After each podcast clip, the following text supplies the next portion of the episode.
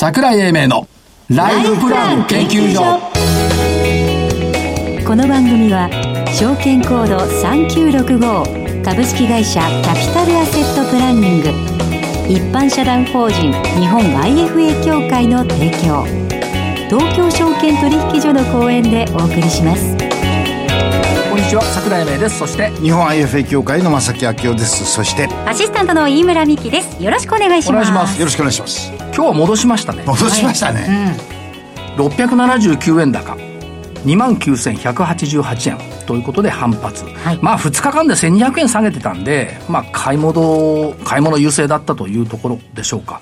えー3月1日以来の600円超え。はい。よかったね。75日線。29,144円。3日ぶりに上回った。はい。ボリンジャーのマイナス1シグマ。28,991円も上回った。はい一目均衡の雲の影28,817円。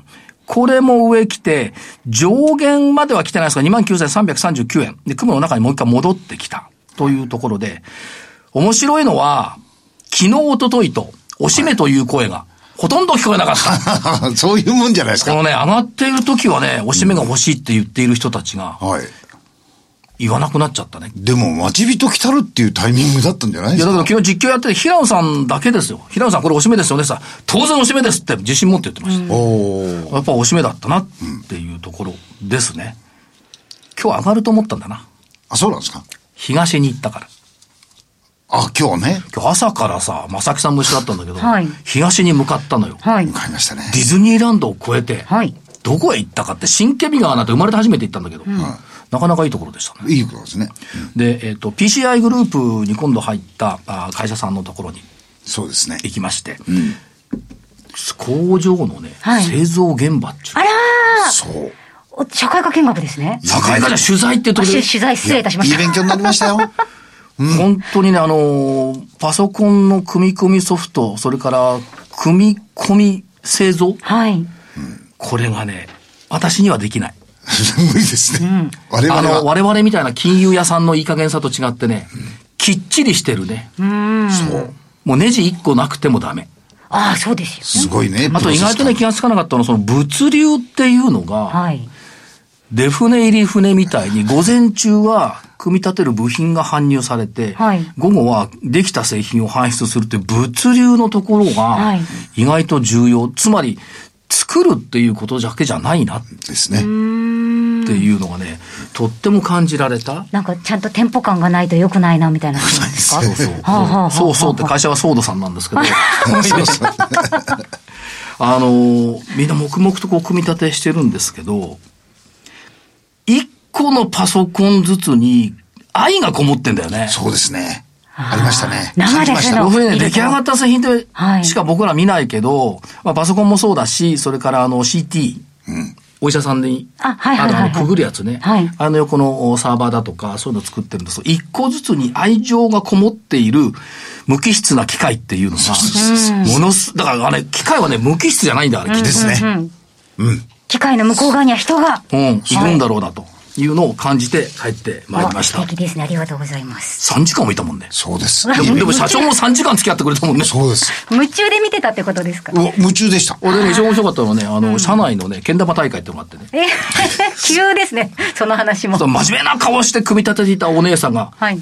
V サインを出すわけ。はい。あ勝ったんですか？って私2位とか言ってかわいらしい。それも200回超えですよ。けん玉を。すごチいームでよ。はあなんか仲良しで素敵な会社ですね。会社いいいや、だからね会社で、しやったぱ IR は愛があるんだよ。ありますね。あ愛がある愛がある。ということで、それはそれとして、先週の銘柄に行きたいと思いますが、はい。OLC 今日通り過ぎていきましたけども、そうですね。だサンダーマウンテン通り過ぎちゃいました。見けどさ、下に下に通り過ぎちゃいました。はい。はい。埼玉埼玉埼玉県よいしょしちゃったんだけど、八百子、丸。はい。そう。これ埼玉県の八百子をさ、これ注目銘柄にしたら、喜んだね、埼玉県の人。それは喜びます知り合いの。うんよく知ってるよく知ってるって全然知らないよみたいな。いやいやいだから、ココペリは×だったんだな。10円下がってんだ。10円じゃんそうですよマグマグ、1340円から1362円、ちっと上がってるでもある。で、えっ、と、今週の銘柄。はい。えー今週はまたかと言われますが、えっ、と、それこそ待ち人来たる。M32413。石向けあ MR。あの、その、待ち人来たるってどういう意味？だってさ、これね、ちょ、いいとこ聞いてくれました。1月の8日にですね、1万540円って高値つけた後、はいずーっと下がってたんですよ。で、えー3月1日に7140円の安値つけて、さっき桜井さんも言ってた5日移動平均線のとこで止まったかなと思えるような感じがしてるので、はいえーいい、いい企業が安くなったんで、はいいいかなと思いました。はい。なんだっけ？M3 またそういう無視する。?M3 ね。何ですか、その無視する仕方 M3 がは。どうこうじゃなくて、日経平均上がり上がるだろうよ。いや、そういう問題じゃないですよ。いや、そういう問題個別はいいものが先に来るんです。あそうですか。はい。寄与度が高すぎるんだよね。いい会社だよいい会社だよ。はい私、はい。トラディショナルに行きますね。お？3501。住の絵織物。これ名門よ。はい。創業135年。すごい。でね、あの、ゼロ型新幹線のシート。へえ。お初本。代新幹線のシート。はい。あと、帝劇のどんちょうとかね。あそういうのをやっているトラディショナル。で、はい国産で初のタイルカーペットも作ってるし、はい。それからね、客室の一等選出のカーペットとか、ものすごい、すごいいい製品力を持ってる会社。すいません、もう一回企業名を言ってください。住の絵織物。あ、わかりました。あ、仕返しこれさ、らしくないよ。だいい顔してますね、じいさん、じいまさきさん。じいさん。若者いじめたらいかんぜ。はいはい。えーどうぞ。ああとあれだよ。はい国会の赤絨毯。あ、それはすごいですね。で、まあ、そうは言ってもね、苦労はしているんですけども、はいまあ、自動車とか車両の内装を持ち直してくるんじゃないかっていうところと、えっ、と、開発理理念がいいよね。健康、環境、リサイクル、アメニティ、快適さ。おう KKR プラス A なるほど。っていうところで、やっぱり、SDGs ぴったりですか、うん、そういうところをやっぱ注目したいな。それからアスクル、2678。これは、えっ、と、オフィス用品の大手ってのはご存知だと思いますけども、これね、2030年カーボンニュートラル宣言済みなのよ。済み？うん、これあのー官邸の会議でもね、資料として出てるんだけど、アスクルとね、その資料に載ってたのね、ニュートラ要するに2030年にカーボンニュートラルにするぜ、ゼロにするぜって言ってるのは、アスクルと日立しかないんだよ。他はみんな50%とか言ってんだけど。それからね、3105、日清簿。はい。ブレーキの摩擦材ではこれ世界のトップなんですけども、ローカル 5G、それから、えっ、と、燃料電池車向けのカーボンセパレーター。それより何より、あの、熊のコマーシャルがいいんだよな。いいですね、あれ。あ面白い。うん。なんかね、あの熊好き。私も好き。ベアなんだけど、日清坊。ということで、以上3銘柄。ということで、えーこの後は、あクリーマさんですよね。そうですね。先週、プレ予告しておきました。はいクリーマさんの社長においでいただいてるんで、じっくりと話を伺いたいと思います。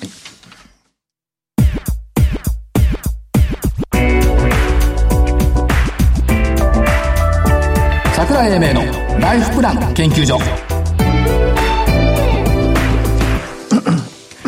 それでは本日のゲストをご紹介します。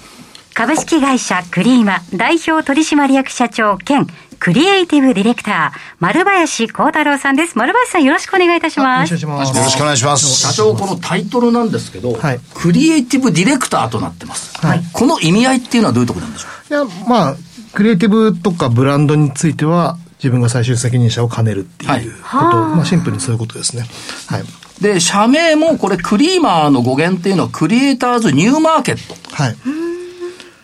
創作者たちの、クリエイターたちの新しい場所。これをウェブとリアルを融合させたっていうことで考えてるんですけども、間違いはないですか？まあまあまあ、そうですね。まあまあその方向ですねいわゆる、あの、創作品の流通に、まあ中間を全部取っ払って、はいクリエイターと生活者が直接つながり合える、あの場所を作るっていう、まあ今までなかった場所を日本で作るっていう、まあなんかイメージですね。はいだから、それはやっぱりその、クリエイターさんの活動を支援するサービスを提供していると。そうです。あのーなんか、まあ僕ら、ハンドメイド品の通販サイトみたいな見方を結構されるケースが多いんですけど、はいまあその機能がメインの機能ではあるんですけど、基本的には才能があるクリエイターとか頑張ってるクリエイターが、その才能とか実力を解放できる場所を作るっていうのが、そもそもの創業の志です。はい。で社長のそれは思い？重いです。がこもっている。まあ、あのーなんかちょ,、まあ、ちょっと全然未熟なレベルなんですけど、昔自分が音楽活動してた時に、まあはい。いろ、いろんなことをちょっと思ってたことがあって、まあ、本当に才能あるのに全然食っていけない奴がいてみたり、まあ、その反対があってみたりみたいなことを見てる中で、なんかスポーツとか、やっぱこうビジネスとかと違って、数字でなかなか表せないような、とか実力で明確に勝ち負け決められない、やっぱその創作って世界の中で、いかにその才能とか努力がこう、一定程度正当に評価されるかっていうのが結構自分の結構人生のテーマみたいなレベルで考えてたっていうのが、あの、元にあります。おそらくね、そのクリエイターさん、まあ、あの制作者の思いっていうのは、うん、全員に人気なくてもいいと。うん、たった一人でもね、うんいいと思ってくれる人はいれば、いいと思って作ってるんじゃないかなと思うんです。うん、その活躍の場を提供してるってことですよね。あ、でもそそういうことです。そういうことですね。かっこよく言うとね、かっこよく言うと。うんうん、多分一人じゃ困るんだと思うんですけど。まあまあまあ、そうもちろん。商売上はね。そう。いや、だって、だって自分の作ったものがいろんなものがあると思いますけど、これ、打作だと思っている制作者いないと思うんですよ。全部、いいものを作ってあるんですそうです。その切磋琢磨して、うん。でも、それを提供する場が今まであんまりなかった。あのー、もともと僕ら2010年にこのサービス始めてるんですけど、はい、これあの、こういうものじゃなくて音楽とかも全てそうなんですけど、結局流通を司る方々に評価されないと世間に届かないっていう、やっぱ構造だったところを、はい。そもそも生活者とクリエイターが直接的につながれる場所を作ることによって、簡単に言うと、なんていうのかな。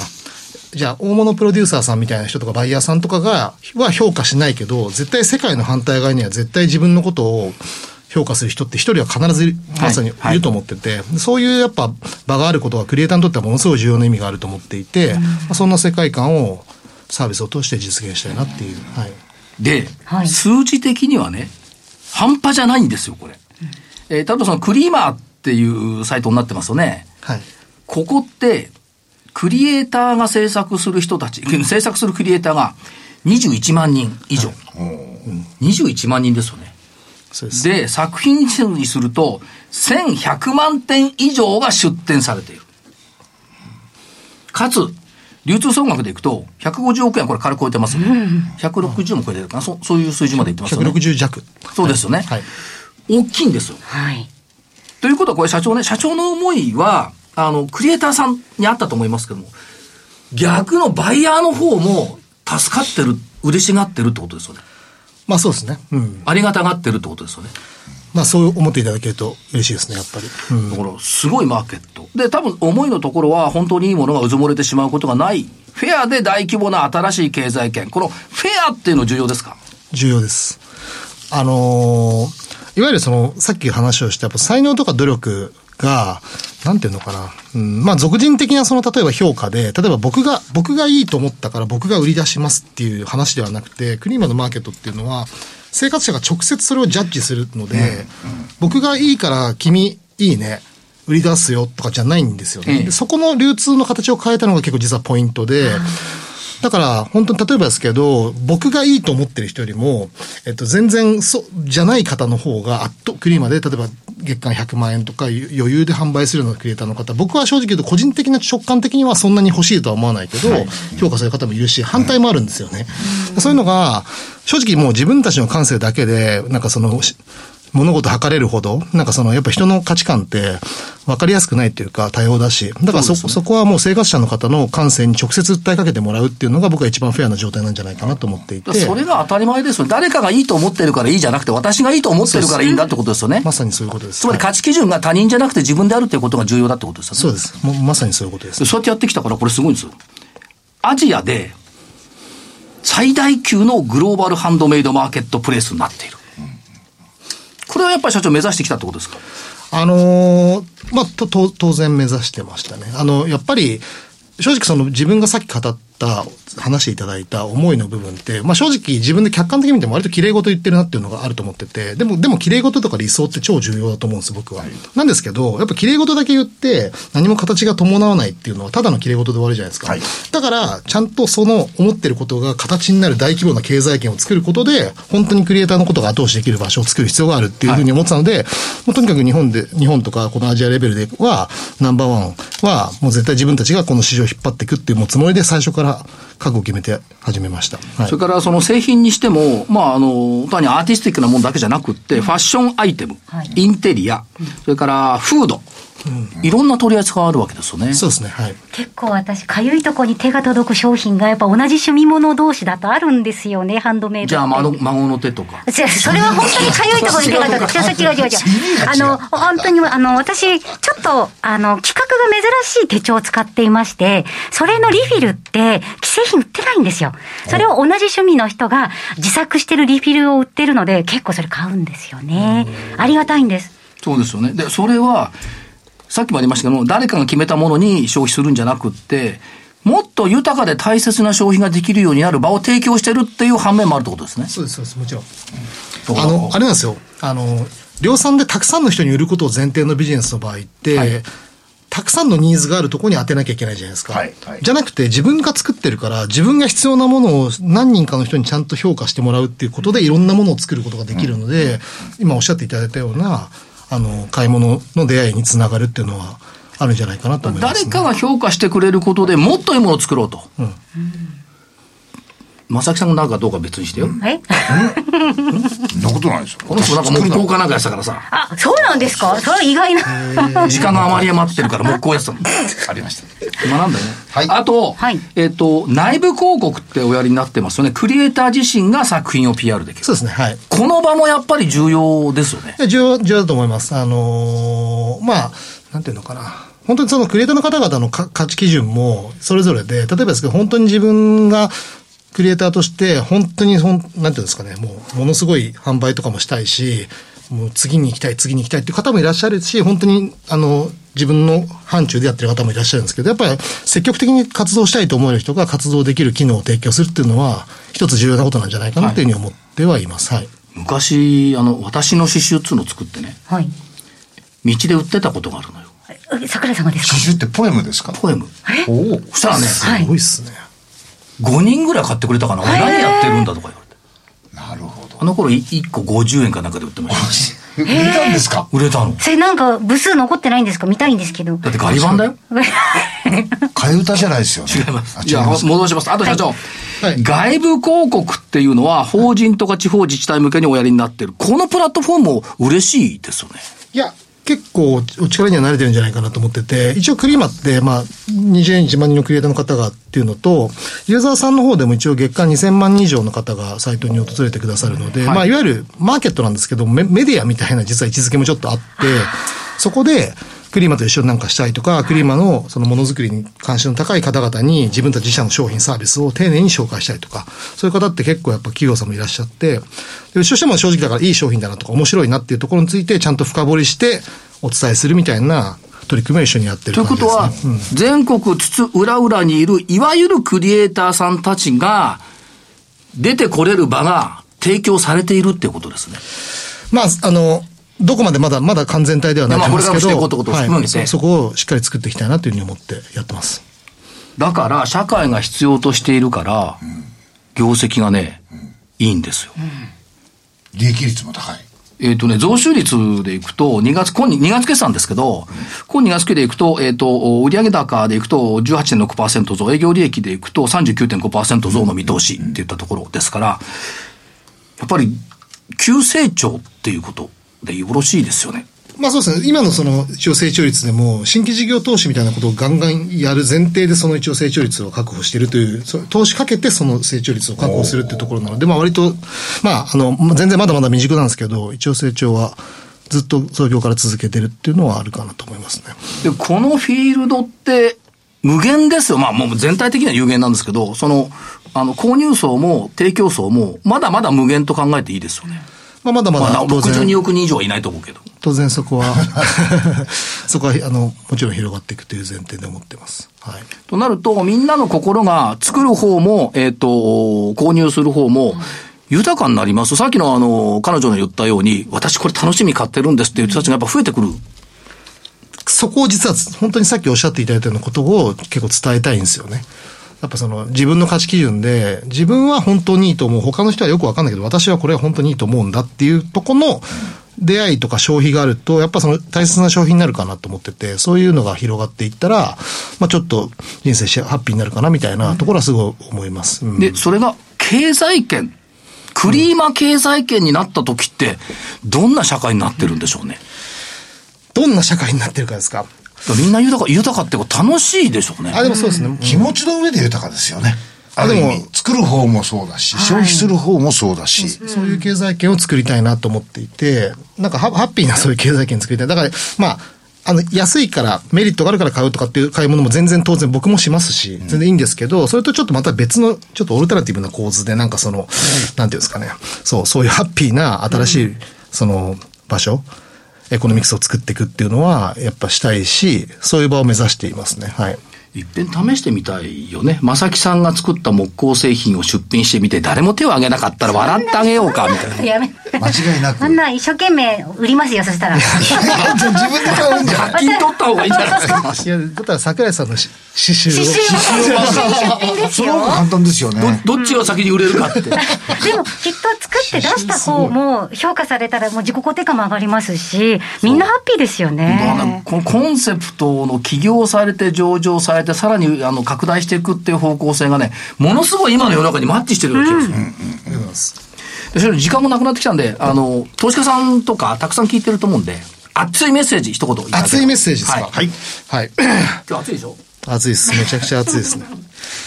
あのーまあちょっとサービスの紹介とか規模とかさっきお話しさせていただいたんですけど、まあとりあえず本当にまだまだ道半ばで、まだまだこの市場的にもカルチャー的にもこれからどんどん広がっていく場所だと思ってるんですけど、まあ僕ら的には、なんていうのかな。まあ、と、もうとにかくこのクリエイターの人たちと方々と新しい経済圏を作るっていうところで、割と実は会社の強みでよく戦略がどうとか差別化がどうとかよく言われるんですけど、僕最大の会社の僕らの強みは、誰よりも深く考えて、誰よりも早く、誰よりもたくさん実行して、それで圧倒するっていうのが僕らの強みだと。これは時代変わっても絶対変わらないと思ってるので、ここ変えずに、あの、もうとにかく国内、アジア含めて、まあ、圧倒的ナンバーワンのサービスを作り、なんか皆さんにちょっとでもハッピーだなと思ってもらえるような場所を作れるように頑張ってきますんで、ぜひよろしくお願いします。クリーマ経済圏、はい覚えておきます、はいありがとうございましたありがとうございましありがとうございます。今日どうもありがとうございます。本日のゲストは株式会社クリーマ代表取締役社長兼クリエイティブディレクター丸林幸太郎さんでした。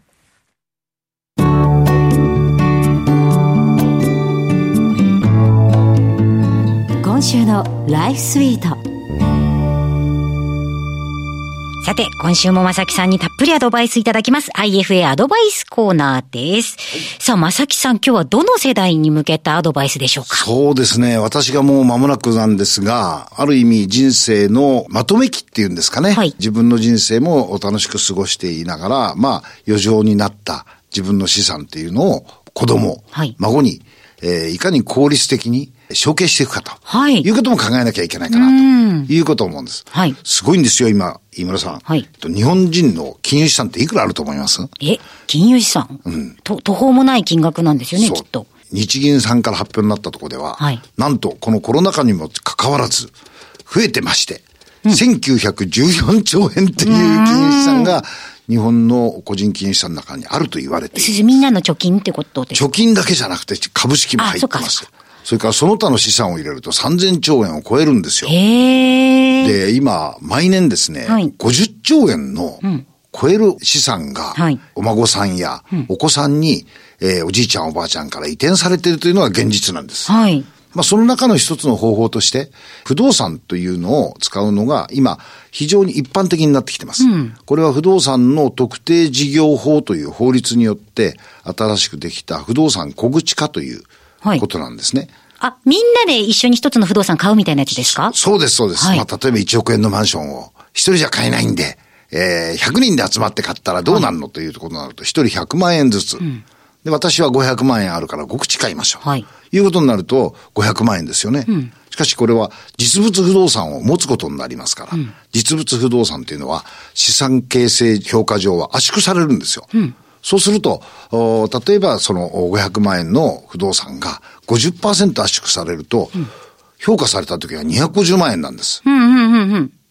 ですよね。はいそうすると、本当だったらお金で渡したら500万円の相続税なんですが、はい不動産に形を変えて渡すことでもって250万円の評。価になるんです。うん。そうすると250万円から基礎控除の110万円を引くと、140万円残る。あら140万円に対して税金かかる。500万円が随分スリムに。おっしゃる通りなんですすごい。でしょ？はいしかも、これでもって、これで、えー例えばお孫さんたちにはい、贈与をしてしまうと。ん贈与してもらった方は、はい。その不動産から生まれる家賃収入は、もらった方のものになるということなんです。ほー。500万円の権利だとどれぐらいになりますか？500万円で今3%ぐらいで運用されてますから、えまあ、3%で運用されたとして、はいはいはい15万年間。年間？大きい500万円を預金に入れてもなかなか、うん。いくらにもならないんですが、はい実はこういう形でなると思います。はい。まあ、効率的な運用だけではなしに、あの、私自身もそう思ってるんですが、実は、あの、もう一つ備えておかなくちゃいけないのが、はい自分の判断能力なんですよ。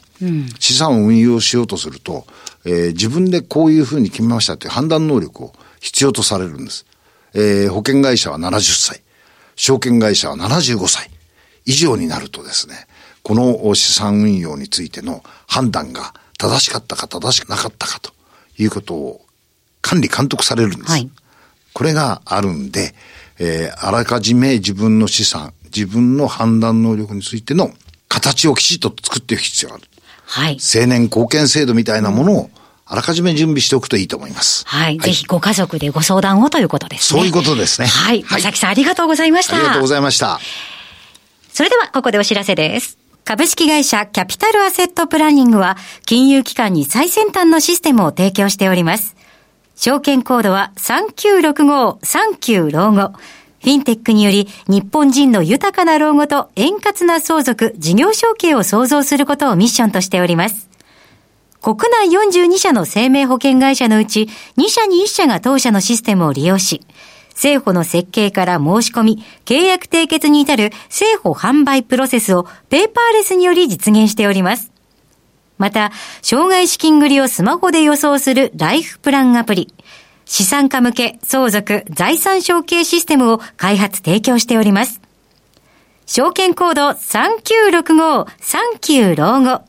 キャピタルアセットプランニングは、フィンテックによって人生100年時代の豊かな老後を実現いたします。資産運用の目標設定は人それぞれにより異なります。個々の目標達成のために独立、中立な立場から専門性を生かしたアドバイスをするのが金融商品仲介業 IFA です。一般社団法人日本 IFA 協会は企業 IR 情報を資産運用に有効活用していただくため、協賛企業のご支援のもと、この番組に協力しております。